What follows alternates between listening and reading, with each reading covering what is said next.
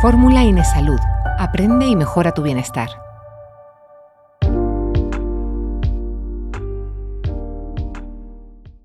Si somos lo que comemos, somos bastante baratos, prefabricados y muy poco naturales. Con esta frase introductoria del libro La salud a través de la comida, os damos la bienvenida a Fórmula N Salud.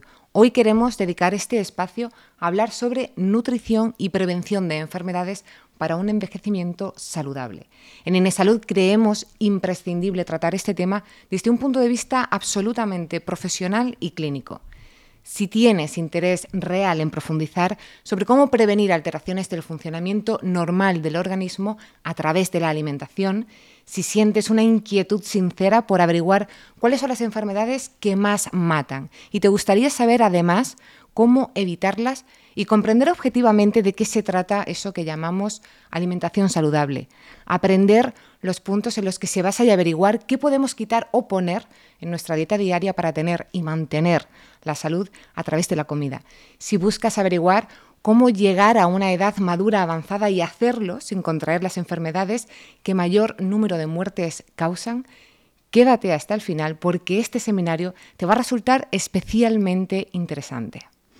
Hoy tenemos el placer de saludar y tener con nosotros a Malva Castro, nutricionista clínica, especialista en nutrición renal que estudió el grado de nutrición humana y dietética, un máster oficial en nutrición clínica y una formación técnico-profesional en naturopatía. Actualmente y desde 2011 trabaja como nutricionista clínica especialista en nutrición renal en el Servicio de Nefrología del Hospital Público Virgen de las Nieves de Granada. Desde 2012 elabora las dietas del comedor escolar de varios colegios de esta misma ciudad, realizando además las actividades de formación en materia de nutrición infantil de alumnos, profesores, padres y cocineros. Desde 2015 es docente fija del programa de posgrado Problemas y Estrategias en Nutrición y Alimentación del Aula Permanente de Salud de la Universidad de Granada y desde 2009 tiene consulta privada de nutrición tanto presencial como online donde atiende todo tipo de patologías y enseña a comer de una forma adecuada a cada enfermedad. Además, en 2017 lanza su primer libro, La salud a través de la comida, una guía para todo aquel que quiera seguir un plan nutricional saludable. Queremos que nos enseñes a recuperar nuestras raíces mediterráneas, hablaremos de eso, y a nutrirnos con plena conciencia y, como dices en tu libro, que empecemos a comer lo que somos, no eso que dicen de somos lo que comemos, sino comamos lo que somos. Me gustaría empezar tratando eh, algo que comentas y que me resulta súper curioso, que en teoría naturalmente debería ser así y que no lo es. Tú nos dices que lo que nos da la naturaleza en el momento que nos lo da y cómo nos lo da es casi siempre la mejor opción. Cuéntanos un poco esto, qué significa realmente. Muy bien, pues es muy importante eh, volver a comer con las estaciones como hacíamos antiguamente, que, que, la tierra sabe perfectamente lo que nos da, cuando nos lo da y cómo nos lo da, y es lo que generalmente más nos beneficia para la salud. No es lo mismo un tomate cultivado en enero que cultivado en agosto, con toda la situación de la tierra, el clima, eh, la temperatura, todo. ¿no? Es muy importante eh, volver a, comer de acuerdo a la naturaleza. Entiendo entonces que un tomate en invernadero no tiene los mismos nutrientes, micronutrientes. Mm que uno que está al sol en su mata. Sí, además mm, ya no solo es que no tenga los mismos eh, fitonutrientes o micronutrientes, como minerales, vitaminas, algunos, algunos microelementos que son muy buenos para la salud, como el licopeno, ya que estamos hablando del tomate, pues se ha visto que se generan mejor en situaciones de, de naturalidad, nunca mejor dicho. Es que además es malo para el planeta, porque estamos sobreexplotando eh, los recursos. Entonces, mm, eh, también los nutricionistas tenemos una misión. En el último congreso al que asistí de nutrición, que era internacional, nos dijeron claramente que los nutricionistas teníamos un papel muy importante también en la promoción de la sostenibilidad a nivel, a nivel global ¿no? de, con nuestra profesión. Entonces, también me veo obligada a decir eso, que es importante. De hecho, ese punto me gusta mucho que lo, manejas y lo abordas mucho en tu libro. Ya no solamente que te iba a comentar em, que todo tu plan nutricional de un año es en base a las estaciones, sino que también haces mucho hincapié a esto de la sostenibilidad, lo, lo que nos estás contando. Claro, porque va de la mano. Al final eso no se puede quedar una cosa solo. Es bueno para nosotros y bueno para, y bueno para el planeta, doblemente bueno, ¿no? Si tenemos más nutrientes en un mismo alimento tomado en enero que, o sea, tomándolo en verano que tomándolo en enero, tenemos más nutrientes y además no estamos explotando demasiado los recursos del planeta para obtener ese tomate o que venga de, otro, de otra parte del mundo, que eso ocurre cuando la gente está eh, acostumbrada a tener en el súper en un gran almacén, todo disponible todo el año, al final está consumiendo quizá mango de, Perú, que se, que, se consume muchos recursos en traerlo a Andalucía, cuando aquí tenemos la época del mango, que tenemos una costa tropical maravillosa, que podíamos comer mango cuando haya mango aquí, no tenemos por qué tener mango todo el año. Entonces es bastante importante. Es muy interesante lo que nos estás contando. Vamos a ir poco a poco desgranando todo, porque ya me gustaría ir como abordar todo a la vez, pero no se puede. Vamos poco a poco y además me gustaría que nos hablaras un poquito así a grandes rasgos la razón por la que te especializaste en alimentación y prevención de enfermedades. ¿Qué fue lo que te movió? Muy bien. Muy buena pregunta. Sí, pues es que eh, cambió todo de repente en un momento porque en la carrera, mm, una vez que terminas la carrera, no sabes bien si, si quieres estudiar eh, para... Mm, en, obesidad, ¿no? que es lo normal, obesidad o, pérdida de peso en un gimnasio, las, las, opciones que se abrían, o investigación en un laboratorio para temas más concretos de bioquímica nutricional. Pero de repente mm, me vi como diciendo, bueno, a mí me gusta el ser humano, me gustaba mucho la medicina desde siempre y vi que realmente eh, la nutrición, como decía el padre de la medicina, Hipócrates, ¿no? que tu alimento sea tu medicina y tu medicina sea tu alimento, tenía una base en la prevención muy importante, que las personas no, no llegasen ya enfermitas, que eh, por desgracia, al final trabajo mucho ese ámbito, eh, ya no tanto en la prevención, sino cuando el paciente se ha diagnosticado, sobre todo con una enfermedad renal, que ya está diagnosticada, es una enfermedad crónica, que no tiene vuelta atrás. Yo trato con la alimentación las, las situaciones diferentes que tiene ese paciente. Pues a, mí me gustaba y, intento con pacientes que veo en prevención, ¿no? Como, un poco no llegar a ese estado de, enfermedad crónica, que digo la enfermedad renal, pero también puede ser la diabetes, el colesterol, con cuatro consejos que se pueden dar muy sencillitos que, que hoy me gustaría que quedasen claros para que la gente tuviese mm, digamos, hay mucha, mucha información en nutrición, tuviese cuatro puntitos claves para poder prevenir antes que llegara una enfermedad crónica donde ya los tratamientos son más paliativos, que no tengas tanto efecto esa enfermedad en tu día a día, pero ya no se puede volver atrás. Entonces es importante. Eh, vamos a, te voy a preguntar por esos eh, consejos básicos. Sí. Eh, pero ahora que nos estás contando pues, las enfermedades eh, crónicas, me gustaría que nos dijeras eh, qué relación, así un poco para que no, lo entendamos, ¿Qué relación existe entre la enfermedad y cómo nos alimentamos? Por ejemplo, con una enfermedad, nos has hablado de algunas, pero por ejemplo el cáncer, que, da tanto miedo. Vale, sí, además es una de las dos enfermedades no transmisibles que más matan. Está la enfermedad cardiovascular y está el cáncer. Primero la enfermedad cardiovascular, que los últimos datos de la Organización Mundial de la Salud pone en torno a, 17, 18 millones de, de muertes al año y el cáncer sigue detrás con unos 10 millones de, personas muertas por cáncer al año. Esos son los datos que se manejan ah, en, el último, en, la, última, en la última encuesta de salud. Eh, el cáncer y la nutrición, hay muchas publicaciones donde ya se pone en evidencia que el 30-35% de los tumores que aparecen debidos al ambiente, hay un 5% que aparece del total de cánceres debido a genes, que mucha gente se escuda en esos genes, pero es el 5% de los cánceres que aparecen. El otro 95% aparecen por hábitos de vida, por, por ambiente, más bien, por ambiente.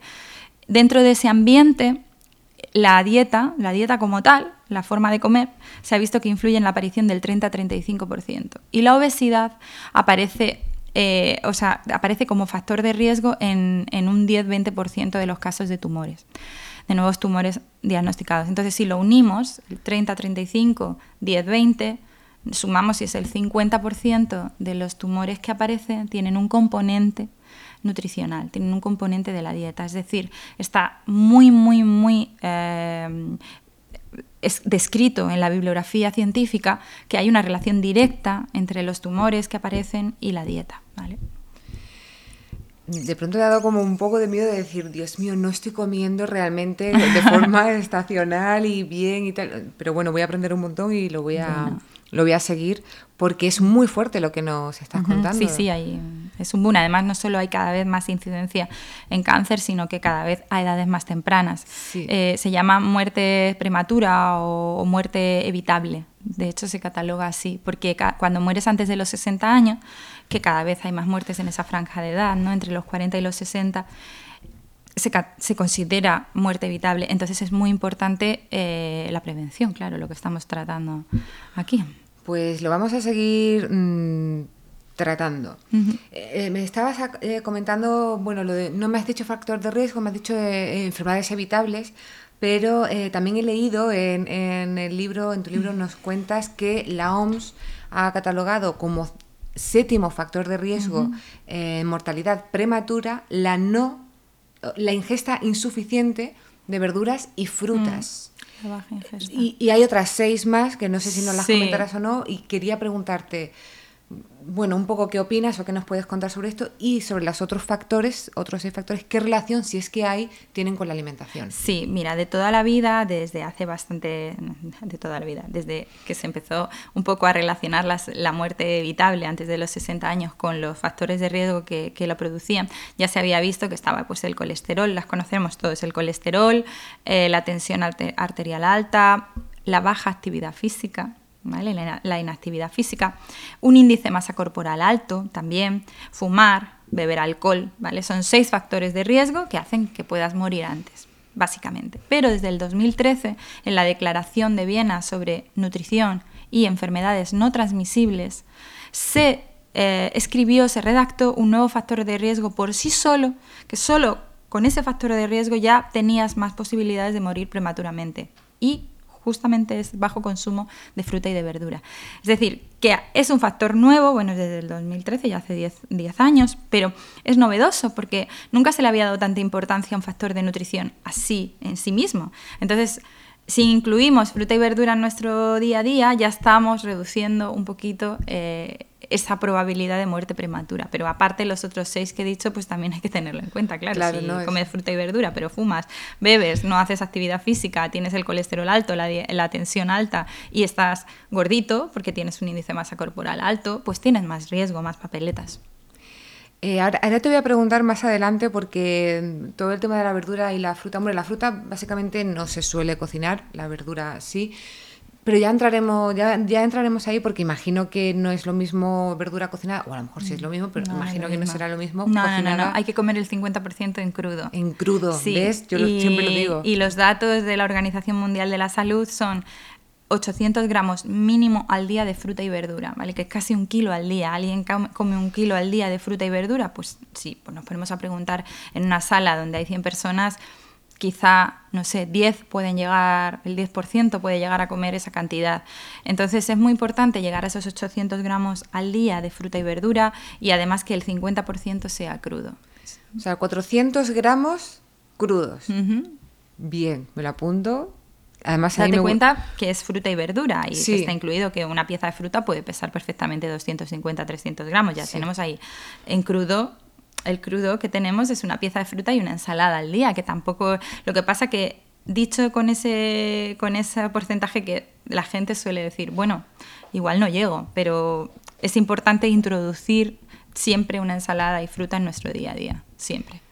Yo lo, lo, intento hacer, pero y, empujo a la gente, pero es cierto que la gente dice 800 gramos, Dios mío, eso, pero si ahora un kilo de manzana son dos. Claro, o sea, mira, si tú pones 200 gramos en la comida de verdurita y 200 gramos en la, en la cena, ya tienes 400. Si una de las dos es en crudo, perfecto. Y te quedan otros 400 gramos, que son dos o tres piezas de fruta medianitas en el día. Ya tienes cubierto tu, tu ración de verdura y de fruta al día no parece difícil ni complicado de incorporar. No, solo hay que concienciarse un poquito. Exacto. Estamos, bueno, es que es un tema demasiado amplio, quiero abarcar demasiado, y, pero vamos a ir porque has, nombrado Hipócrates eh, y hablaba él, no sé si quieres repetir lo que él decía que, me, que me, ha encantado. Sí, esa frase es el primer principio hipocrático, que tu medicina sea tu alimento y tu alimento sea tu medicina. Hipócrates trataba las enfermedades eh, era el padre de la medicina y trataba las enfermedades con alimentación, quitaba o ponía. Es verdad que era a veces muy complicado seguir porque te decía igual si veía problemas de, de aspecto de color amarillo porque el hígado no te funcionaba bien, date cuenta que el diagnóstico lo hacían con la lengua, con las heces y con la piel. Y te decía, pues tienes problema hepático, te mandaba 10 kilos de alcachofa al día durante X días. Claro, eso era muy difícil seguirlo. Luego ya llegó la galénica, Galeno, que empaquetó la, alcachofa, eh, la deshidrataban, la empaquetaban y te podías tomar 10 kilos de alcachofa en varias cápsulas. Entonces ya empezó ahí la medicina. Pero, pero realmente eh, lo primero que se empezó a tratar fue, fue con alimentación, ¿no? O se quitaban cosas que sentaban mal. Entonces, a día de hoy eso uh, en los médicos lo tenemos muy, muy olvidado. Y ahí te quiero yo preguntar, ¿qué relación hay entre los médicos y los nutricionistas? No sé, ¿qué, relación tiene? ¿Se complementan? ¿No se llevan bien? ¿Fatal? Eh, ¿Hay acuerdos, desacuerdos? Pues mira, justo en mi caso pues nos llevamos muy bien y hay muchos acuerdos porque yo trabajo en un servicio de, nefrología con médicos, nefrólogos, donde, donde somos un equipo multidisciplinar, también hay psicólogos y lo que hacemos es tratar al paciente desde muchos aspectos. El médico se ha especializado en la medicación y en, el, y en la cirugía que está muy bien, se saben el Bademecum entero, operan muy bien, son verdaderos genios, pero en, la, en el modo prevención no están programados, no están enseñados. Hay una asignatura trimestral para una carrera entera de, de, medicina, que eso es, son, no sé, 30 horas en una carrera de 9 años. Es algo, eh, ¿no?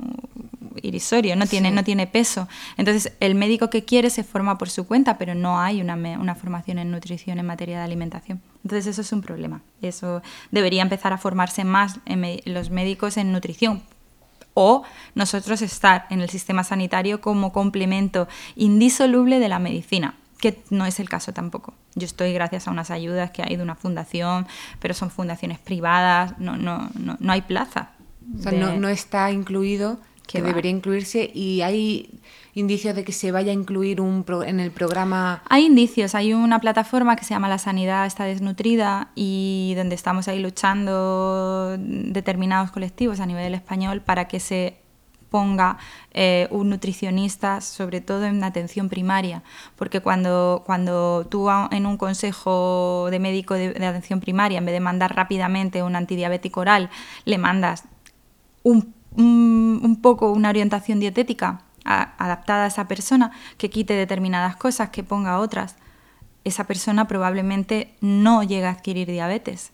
Si tú directamente le das el antidiabético oral, ya le estás predisponiendo a tener en 3, 4, 5 años una diabetes. Entonces, nuestra figura en el sistema sanitario es muy importante. Pues a ver si se consigue, ¿no? Ojalá. Que, se, introduzca, porque lo, lo veo súper interesante Hipócrates. Mm, claro, el padre de la medicina. Claro, hay, que hacerle caso. El pasado siempre ayuda. Sí, sí. vale, te voy a hacer una pregunta que probablemente te hayan hecho 18 millones de veces. Yo la escucho un montón. No, porque es que yo lo mejor es ser vegano. No, vegetariano. No, lo otro. Entonces, a ver, mm. dinos qué mejor opción de dieta, entendiendo como dieta no la dieta que se sigue de las revistas de come una lechuga al día, no, dieta como forma de alimentarse. Muy bien. O ¿Qué tipo de dieta es la mejor? ¿La omnívora? ¿La a ver que lo tengo apuntado que es, me, cuesta hasta decirlo, o lácteo vegetariana, la vegana o la crudivegana. ¿Cuál eh, ¿Cuál es la mejor forma de alimentarse? Vale, pues esa es una pregunta que me la hacen siempre, en cualquier reunión de amigos o familiar, o, ah, pero no, porque yo soy vegano y soy mejor, no, porque yo soy omnívoro, pero hay que comer de todo. Mira, yo me he encontrado en consulta gente eh, vegana, familias veganas que comen muy bien, que tienen un montón de todo, aunque tengas que tomar la B12, que es una vitamina que no está en una dieta vegana, que es una limitación, ¿no? Pero ah, tengo gente omnívora que come muy mal que se alimenta de todo prefabricado y todo productos ultraprocesados que necesitan también una suplementación de vitaminas porque no comen equilibradamente. Entonces, eh, la tendencia, mm, digamos, de tribu alimentaria no define por sí misma ni la ausencia ni la presencia de gluten, que es otra de las cosas que se debate mucho, por sí solo un elemento no define una dieta si es saludable o no es saludable, ¿vale? No por ser vegano vas a ser saludable, porque también me he encontrado familias veganas que no comían bien porque lo comían todo, nuggets veganos mm, eh, fritos o, esto, los muffins, las magdalenas veganas que están llenitas de aceite vegetales malísimos, hidrogenados, pero son vegetales, son veganos, pero fatal. Entonces no define solo. Entonces siempre digo que hay que, hay que definir la alimentación saludable con otros principios, no con, no con tribus alimentarias que ya se han convertido en eso. Totalmente, además muy, muy como de moda, ¿no? Las redes están llenas de... La paleo también, que ahora se ha puesto también muy de moda, la dieta paleo, la dieta keto. la keto sí la había escuchado, la paleo no tengo ni idea de, es otro, otro estilo, otra tribu, de donde comes como el paleolítico. Es muy ah. parecida a la keto, donde se come, pues eso, no se comen productos que hayan sido eh, elaborados después del paleolítico. Muy bien, bueno. yo cojo de todo, un poco. Sí, porque hay cosas que vienen muy bien de, de, lo paleo, de lo keto y luego también terapéuticamente. Hay estrategias terapéuticas para casos concretos de enfermedades que se puede hacer y se puede coger una dieta keto para un caso, por ejemplo, de epilepsia o en fin, de problemas. Pero, pero para una, para una, digamos, una, ¿cómo se dice? Una formación general de la población en educación nutricional, hay cuatro cosas que hay que respetar y ya está. No meterte tan profundamente en eso porque al final la persona se piensa que lo está haciendo bien y al final no lo hace bien y lo está haciendo peor. O, incluso puede llegar a obsesionarse de más. Bueno, eso también ocurre. Esa rigidez que También eso yo mm, creo que yo en mi práctica clínica lo digo mucho, mucho, mucho a los pacientes que tengo, que la flexibilidad es salud. Muy importante. Vale, estamos hablando de, un montón de cosas interesantes, de la gente que se eh, obsesiona, de la flexibilidad, de diferentes formas, eh, buenas o no, que depende mucho de la persona. Mm. Entonces, ahí imagínate que yo voy a tu consulta y quiero seguir un plan nutricional saludable. Mm, ¿Tú qué es lo primero que, haces? ¿Qué, ¿En qué te fijas? ¿Qué valoraciones haces? ¿Qué puedes tener en cuenta? ¿Por dónde se empieza? Vale, muy importante, la personalización, ¿vale? Yo escucho mucho a la persona, pregunto mucho, pues, cómo come, qué le gusta, qué no le gusta, y a, partir de ahí ya elaboro, se lo suelo entregar al día siguiente, a los dos días, elaboro un plan, nutricional con unas bases, que soy, soy yo la que le ordeno la comida, pero con, como muy orientado a lo que le gusta o no le gusta. Y como he dicho, ahora mismo, la flexibilidad al final es muy importante porque también es un acto de salud el saber que, que, tú tienes un plan nutricional adaptado a ti, para tu día a día, para comer saludable, pero sin obsesionarte y saber que si llega el fin de semana y has quedado con amigos o tienes eventos o cosas puntuales, puedes saltártelo es que no me gusta ni esa palabra. Puedes comer de una manera un poquito más lo que veas cultural que tenemos, que pues en Granada tenemos nuestras tapitas, hay un poquito más de ocio relacionado con la comida. Entonces se convierte en un, a veces en, un, mucha frustración acumulada cuando estás siempre centrado en eso. Entonces yo hago el plan nutricional adaptado a la persona, hago una historia clínica, hago una historia antropométrica, veo cómo es la persona de grande, no come igual una persona que gasta mucha energía, muchas calorías, o una persona que entrena, cuántos días entrenas, eh, o si eres muy sedentario, cuánto tiempo estás quieto viendo tele, todo eso es muy importante a la hora de poner un plan nutricional. ¿no? Es, hay una matemática ahí detrás y luego hay una psicología. Tú no puedes a una persona que tiene muchísima ansiedad ponerle un plan muy rígido porque esa ansiedad se vuelve contra esa persona. Entonces es muy importante adaptarlo al máximo a la persona. Hay que hacer valoración física. Física, psicológica. Yo ya llevo tantos años que al final coges como un bagaje que ya veo a la persona y en las primeras tres, cuatro preguntas sé perfectamente o puedo eh, medio intuir por dónde van a ir los tiros y esa persona cómo va, cómo va, qué va a necesitar, cómo va a ir reaccionando, cómo se va a ir relacionando con la comida. Porque una de las cosas que a mí me gusta es no llamarle dieta, me gusta llamarle plan nutricional porque hace más, las dietas al final es algo en el tiempo concreto que lo terminas de hacer y vuelves a hacer lo que hacías antes. Y eso no está bien. Plan nutricional es como algo que, que, tienes tú dentro, que te apetece hacer, que te relacionas con la comida mejor para siempre. Truquitos, una relación, un aprendizaje, ¿no? Más que, un, que algo en el tiempo que también existe. En clínica tenemos dietas adaptadas, por ejemplo, antes de un trasplante o antes de una prueba, hay que hacer una dieta específica. Claro, eso es, algo ya más concreto. Concreto, terapéutico, para algo concreto. Pero cuando tú estás hablando de, de, educación nutricional o de forma de vida saludable, tienes que ser flexible y meter en la vida de esa persona una forma de alimentarse un poquito más correcta. Y yo doy, por ejemplo, y en el libro también lo, doy, las listas de la compra. Doy herramientas, que eso es súper súper útil. La persona al final muchas veces no sabe eh, cómo organizarse, porque tenemos una vida muy rápida y queremos comer muy rápido y al final tiramos de comida prefabricada, precocinada. Y entonces al final, si te organizas un poco o recurres a un nutricionista que te ayude a organizarte, al final es más fácil, ¿no? Por eso yo doy muchas herramientas, muchas, tanto para comer en casa como si sales, también que tengas opciones de elección un poquito, si te apetece ese día. Si otro día te apetece una pizza, pues te comes la pizza y no pasa nada, ¿no? Puedes elegir un poco los, la pizza que sea un poco más... Eh, claro, pero si imagínate que ese día te apetece por lo que sea o unos espaguetis carbonara con toda su nata y todo su bacon, ¿vale? Pues no pasaría nada porque tú tienes el, el concepto de cuidarte lo tienes claro y te mm. estás cuidando. El problema que, que, que, muchas veces vivimos en una sociedad donde ahora mm, no es tan fácil tener ese acceso en una comida y además te apetece, lo hueles, ves a otro compañero que está comiendo eso o tu familia y dices, yo me lo voy a comer también. O a lo mejor vas a visitar a tu abuela y te lo hace con todo su cariño y que le dices, no abuela, que estoy. Pues claro, exactamente. Ese, es, ese caso es también muy importante. Sí, súper importante. Eso no puedes decir, no, no, no, es que me estoy cuidando. Mm, no pega, ¿no? Es, Cómete las croquetas. Claro, hombre. Eso, no, no. Exactamente. Flexibilidad. Em, venga, vamos a meternos un poco así como en materia. Has dicho que hay unas acciones básicas. Sí. Eh, que toda alimentación saludable tiene que tener. ¿Cuáles son? Muy bien, muy bien. Sí, es, es el resumen un poco de, del libro y un poco de mi práctica clínica al final. Hay tres cosas que, que son muy importantes, ¿vale? Que es elegir una materia prima de calidad, ¿vale? Si tú eliges una materia prima de calidad, te va a dar igual si eres vegano, si eres omnívoro, si eres paleo, si eres keto, te da igual. Luego, tiene que estar equilibradas, no es lo mismo que un plato esté compuesto por todo proteína, un poquito de verdurita y también mucho hidrato o poco hidrato. Y tampoco está bien que en el mes comas muy desequilibrado. El equilibrio es muy importante. Entonces, materia prima de calidad, equilibrio y por último, buena cocina, que esté bien cocinado. Si tú eliges un brócoli ecológico de primera calidad, maravilloso, eh, lo equilibras bien porque te tomas tus 400 gramos al día, ta, ta, ta, ta, ta, pero luego lo achicharras y lo quemas, no estás haciendo nada. Es súper importante tener en cuenta esas tres cosas. Si tú tienes esas tres cosas en cuenta, eliges una materia prima de calidad, que ahora voy a explicar lo que es. Eh, un equilibrio, que también voy a explicar lo que es. Y lo cocinas bien, simple, sin mucho sal, sin mucho aceite, sin quemarlo mucho. Al final me da un poco igual si eres vegano, omnívoro, o lácteo vegetariano, o paleo, lo que te apetezca hacer, ¿vale? Porque estás haciendo una alimentación de calidad.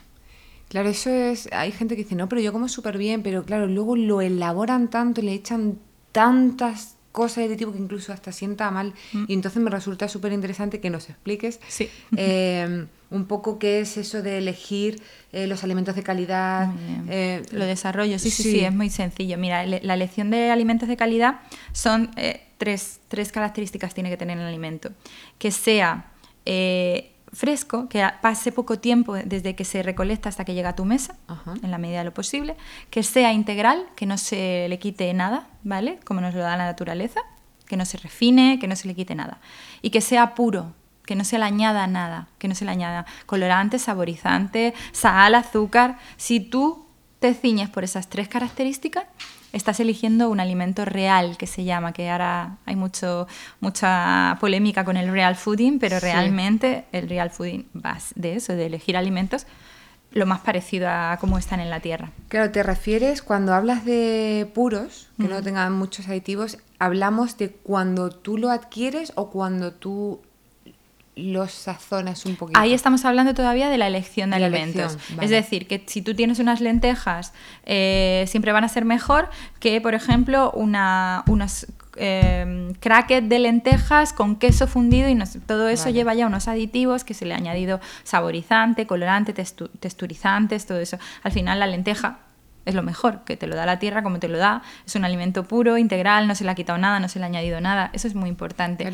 Ahí, luego ya aparte, porque estoy hablando de la lista de la compra, estamos como en esa etapa en la que mm. eliges el alimento que, que no lleve, por ejemplo, otra cosa de puro. Un alimento puro es aquel que no se le han añadido tres plásticos para conservarlo.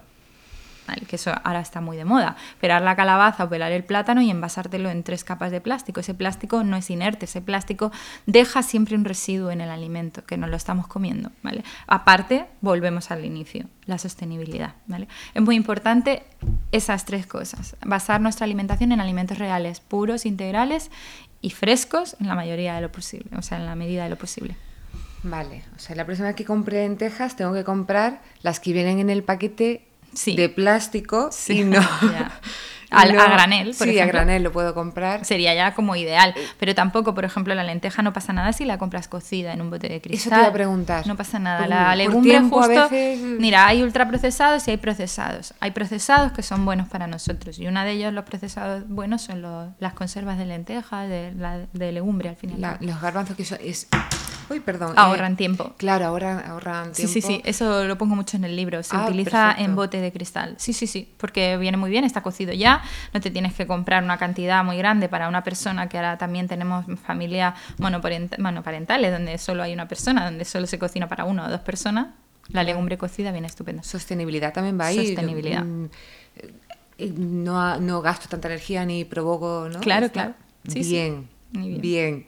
Eh, entiendo que, comer de esta forma es porque se oye mucho hablarlo de hay que comer alcalino, comes muy ácido. De hecho, hay veces que dicen, tengo acidez. Mm. Em, no sé, nos empiezan a sentir. Entonces, me imagino que comiendo, adquiriendo los alimentos de estas tres formas que nos dices, nos ayudan a ello. Sí, mira, la elección de alimentos de calidad, el equilibrio en la comida, que, que el plato esté equilibrado y que esté bien cocinado, ayudan a que de alguna manera nuestro cuerpo esté en equilibrio sin acidificarse mucho. Cuando se habla del concepto de acidificación, se habla de acidificación, este lleva bastante polémica este concepto, pero no es en el donde cae, sino en tejidos, ¿vale? En los tejidos.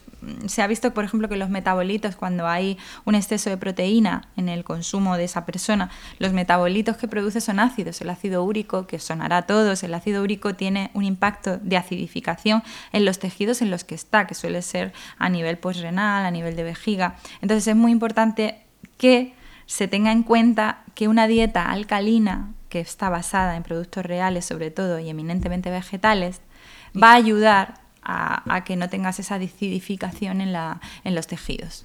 ¿Y cuán cierto es, porque es algo que, he leído y con respecto al cáncer, mm. volviéndose un poco, es como es muy bueno mm, lo alcalino y evitar lo, ácido, incluso he leído, he escuchado, bebe agua o el limón, como para. Sí, hay mucha polémica. A ver, no está muy demostrado porque, entre otras cosas, no sé a quién le interesará económicamente estudiar agua con limón en ayunas, porque eso no, salvo que se pueda empaquetar y vender en un tal, no se va a poner nadie a estudiarlo. Que eso es uno de los principales problemas que tenemos, que no todo está estudiado, pero no porque no sea, sino porque no se ha estudiado.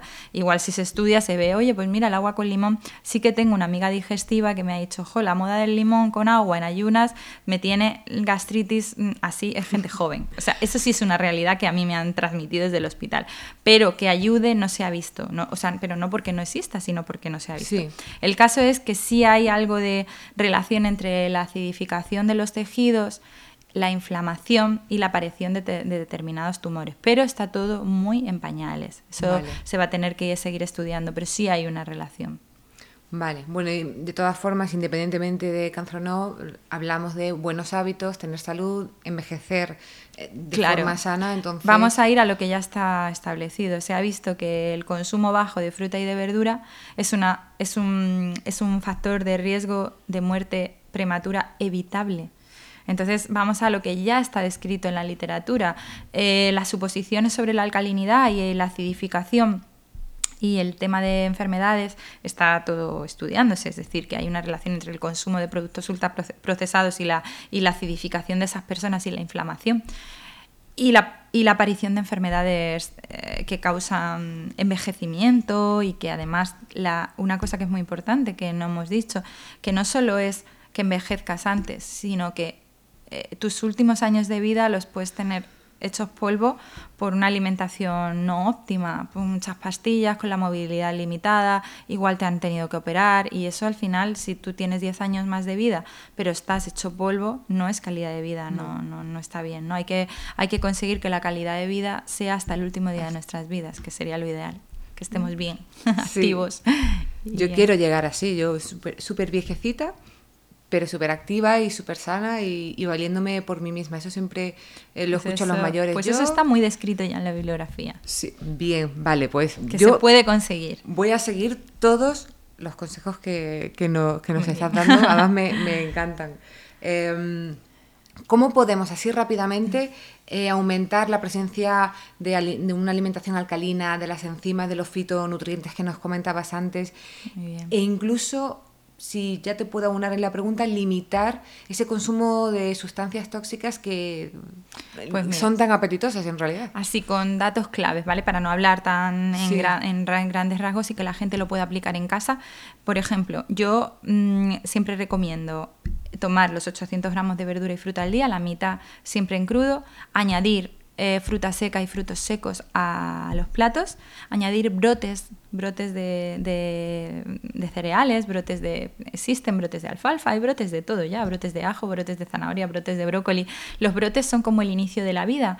Entonces tú tienes una semillita, la pones en agua, la remojas y sale un poquito de plantita chiquitita. Y esa plantita tiene enzimas, tiene vitaminas, porque los necesita para poder crecer. Y eso pues nos lo estamos comiendo y aprovechamos esos nutrientes. Eso, los brotes son una maravilla. Si añades brotes a tus platos, te aseguro que, que ya estás subiendo esos fitonutrientes que has dicho y, estamos eh, fomentando la salud. Luego también utilizar ajo y cebolla, que son dos mm, productos mediterráneos maravillosos que llevamos utilizando millones de años y que funcionan muy bien para la salud. Luego también, por ejemplo, eh, evitar por ejemplo, el picoteo típico de, de, patatitas fritas y todo eso, y sustituirlo, pues lo más natural posible que tenemos para el picoteo es o el fruto seco o la legumbre previamente cocida, tú la puedes poner al horno con especias. Por ejemplo, el garbanzo, tú le pones un poquito de aceite de oliva y un poco de pimentón y lo metes al horno y se queda crunchy. Entonces tenemos ah, un, un alimento como nos lo da la naturaleza, pero en forma de snack, que muchas veces la gente busca snack ¿no? Sí. Así como, venga, me quiero comer algo y al final siempre tenemos la misma oferta. Llena de sal, llena de aditivos, de azúcar. ¿De glutamato? De glutamato. Mm. Glutamato, maravilloso glutamato, que lo utilizan para todo, para engancharnos. Es un potenciador del sabor adictivo, tiene el sabor umami que lo que hace es que quieras más de, ese, de ese producto, ¿no? Pero lo de los garbanzos crunchy me ha gustado mucho. Además, muchas veces lo que quieres que sí, que, que, que esté rico, que pero quieres como que morder, que cruja, que, cruja. y que saborcito. Eso nos gusta mucho al ser humano, el crujir. Entonces hay que buscar así cositas crujientes. Vale, eso me lo apunto. Em, todo esto Claro, es súper importante, hay que añadir, no podemos olvidar hidratarnos. Entiendo que hay, la propia comida tiene agua, eh, sí, sí. pero igual, igualmente pues hay que beber agua. No sé qué opinas de... Yo bebo, por ejemplo, mucha agua, pero la gente me dice, pero es que no es agua, eh, son infusiones. Mm, pero no le he hecho azúcar ni le he hecho nada. A ver ahí qué, nos dices y eh, la digestión, que es súper importante. Entonces entiendo que estos dos conceptos... Mm son, parte del equipo fundamental del que estamos hablando. Totalmente. De hecho, la hidratación ya tiene un instituto de hidratación y salud a nivel europeo, donde se ha visto que, que cuando estamos deshidratados funcionamos peor y hay que beber o agua o infusión sin edulcorar ni nada, porque es agua manchadita con plantas. Eso es lo que la gente dice, es agua sucia. Ya, pero claro, pero es agua. Claro. y, además pues con, y además con principio activo, es perfecto. O sea, agua e infusión están en el mismo tándem siempre que el agua, siempre que la infusión no, la, no le eches nada. Ni leches, ni azúcar, ni nada. Y luego, eh, hay que beber entre 6 y 8 vasos al día de agua. No, tampoco somos potos, no necesitamos aquí 4 litros al día. Esta gente que va con su botella de 3 litros no hace falta. Porque, como tú bien has dicho, la alimentación una alimentación ya bien hecha tiene agua, con su verdurita y su fruta. Y luego, el tema de la digestión también es muy importante porque ahora hay mucha patología digestiva y cuando no mm. se extraen bien los nutrientes, da igual que comas muy bien, eh, tendrías que tener una digestión. Es como si tienes una nuez maravillosa y tu cascanueces está roto, no sacas lo que necesitamos del alimento. Entonces, tenemos que tener una digestión muy buena. Lo que pasa que para eso necesitamos toda otra ponencia para hablar de digestión porque es un mundo, mm, aparte de maravilloso, que me encanta, pero es un mundo muy complejo porque la digestión desde la masticación hasta luego la digestión en todos los compartimentos de nuestro tubo digestivo, muy complicado pero maravilloso, o sea, eso es, da como para, para, otra, para otro seminario o para dos seminarios, si me apuras, porque es muy, muy, muy importante. Sí, me, consta y, me imagino además que los problemas de estrés, de emocionales... Todo mm, afecta. Todo afecta. Está muy relacionado el tubo digestivo con el sistema nervioso desde que somos un embrión. Entonces eso nos mantiene toda la vida unidos. De hecho, ahora que dices lo del embrión, eh, o sea, es que el cordón umbilical viene también de ahí. Bueno, no, en este caso tal, pero que tiene una relación directa entre el embrión, en, el desarrollo embrionario, el tubo digestivo y el, y el, y el sistema nervioso central van unidos. Entonces se desarrollan de la misma capa celular.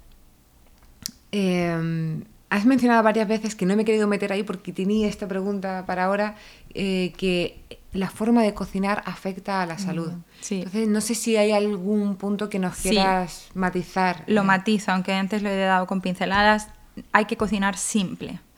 cocina blanca, donde no haya colores muy marrones, no mucho quemado, no mucho tostado que no lleve muchos aditivos, que no, hay, no es necesario un poquito de especias o un poquito de limón, pero no venga aditivos, venga eh, que todo sepa mucho, porque al final es verdad que cuanto más simple el paladar se acostumbra más al sabor del alimento y más fácil es comer saludable.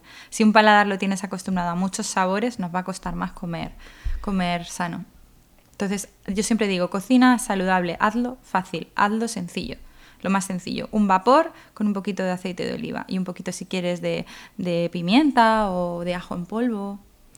de hecho, a veces cuando mm, se tiene o tengo un, particularmente yo además vengo de hecho de un fin de semana de un montón de barbacoa que me encanta, mm. pero es cierto que ahora mismo mi cuerpo me pide... Depuración. Sí, simple, o sea, lo quiero pues crudo todo, lo quiero... Pues tal cual, ensaladitas, verdurita cruda, que no pasa nada, tus infusiones y tu fruta y ya tienes ahí hecho. Vale, eh, te quiero preguntar porque hay muchas veces que la gente me dice, no, pero es que yo como súper bien, eh, como incluso menos, mm, pero luego es que no duermo bien, eh, o mm, eso, no, no, consiguen dormir. Mm, yo les digo, yo como siempre digo, la, cabra te tira al monte. Yo siempre les digo, pero te mueves, te, mueves en tu día a día porque claro, si comemos súper bien, súper sano, súper poco, que no tiene por qué decir que eso sea bueno, pero bueno, pero no nos movemos nada. Em, tenemos una vida muy sedentaria. Sí, sí, sí, Yo siempre les empujo a la gente, bueno, yo pues porque soy, pues ya te digo, ¿no? La cabra tira al monte y me, me gusta, ¿no? Pero Malva, tú explícanos desde un punto profesional, clínico, mm. Mm, alguien que sabe eh, qué em, ¿Cómo de importante es esta base en nuestra vida de hacer ejercicio? Bueno, muy importante. Primero de todo decir que no es mi especialidad porque yo puedo hablar tres pinceladas de, de deporte o de movimiento. Yo lo que siempre intento es que la gente complemente el aprender a comer con una vida un poquito más activa, dentro de lo que le guste. No tiene por qué ir al gimnasio si le aburre, pero encontrar una actividad que sea compatible con su vida y que le dé un poquito de movimiento, porque el sedentarismo que afecta al 80% de la población, que son los datos, solo el 12% de los españoles eh, se mueven eso es poquísimo, de cada 100 personas solo 12, eso no es nada. Entonces tenemos un problema de sedentarismo real y cada vez va más porque las pantallitas, por la forma de vida, vas en coche a todos sitios. Tal.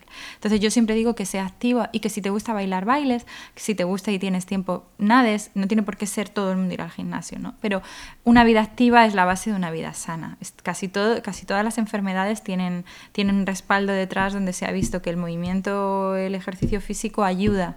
Entonces está ahí, ¿no? Es súper importante. Y además, como dicen, no, no necesariamente tienes que ir al gimnasio. algo que te Anda, o sea, andar, ya está. Ir al trabajo andando, por ejemplo. Subir pues escaleras en vez de ascensores es muy importante. Yo recuerdo cuando era así más jovencita que leía revistas, te bajas una parada antes del autobús y yo decía, pero ¿por qué no vas directo? Hombre, si estás muy lejos, ¿no? Pero... Pues, mm. sí, sí. Eh, para terminar, me gustaría que nos resumieras un poco así como qué eh, conseguimos comiendo mejor. Bueno, pues como hemos dicho desde el principio, al final eh, conseguimos evitar envejecer de una forma mala, ¿vale? Al final, lo que hemos dicho antes, no solo queremos vivir más, sino vivir mejor. De que me vale estar los últimos 10 años de mi vida dependiendo de que me cuiden unas personas postrado en un sofá sin poder moverme con 20 pastillas en el mejor de los casos, porque en otros casos estás en una cama con un respirador porque tienes insuficiencia, entonces al final eh, la vida sana es la mejor herramienta que tenemos para gozar de una estupenda calidad de vida. Entonces la vida sana de quién depende? De uno mismo. Ya está. Pues muchísimas gracias, eh, mm. Malva. Ha sido súper interesante, súper enriquecedor es este, este rato que, hemos compartido. Yo lo he disfrutado muchísimo. Me Se me han quedado mil cosas en el tintero. Eh, estoy segurísima de que eh, nuestros oyentes lo han disfrutado tanto o, más que yo. Más no creo porque... Te veo la cara de emoción. Sí, pero pero es, un placer aprender de una manera tan amena, tan bonita, tan didáctica, de la mano de una experta profesional que ama tantísimo su trabajo y que cree tan firmemente que la salud puede mejorar a través de la alimentación.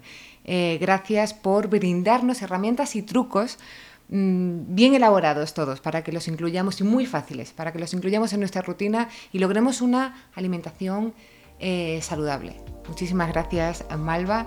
Me voy a despedir, me quedo con la frase, eh, comamos lo que somos. Nos despedimos por hoy en Fórmula N Salud. Seguiremos apostando por una formación especializada, actualizada e impartida por expertos en el ámbito sanitario para que puedas elegir la opción que mejor se adapte a tus necesidades y objetivos profesionales. Como siempre, gracias por acompañarnos. Gracias, Malva, por estar con nosotros. a vosotros. Hasta la próxima.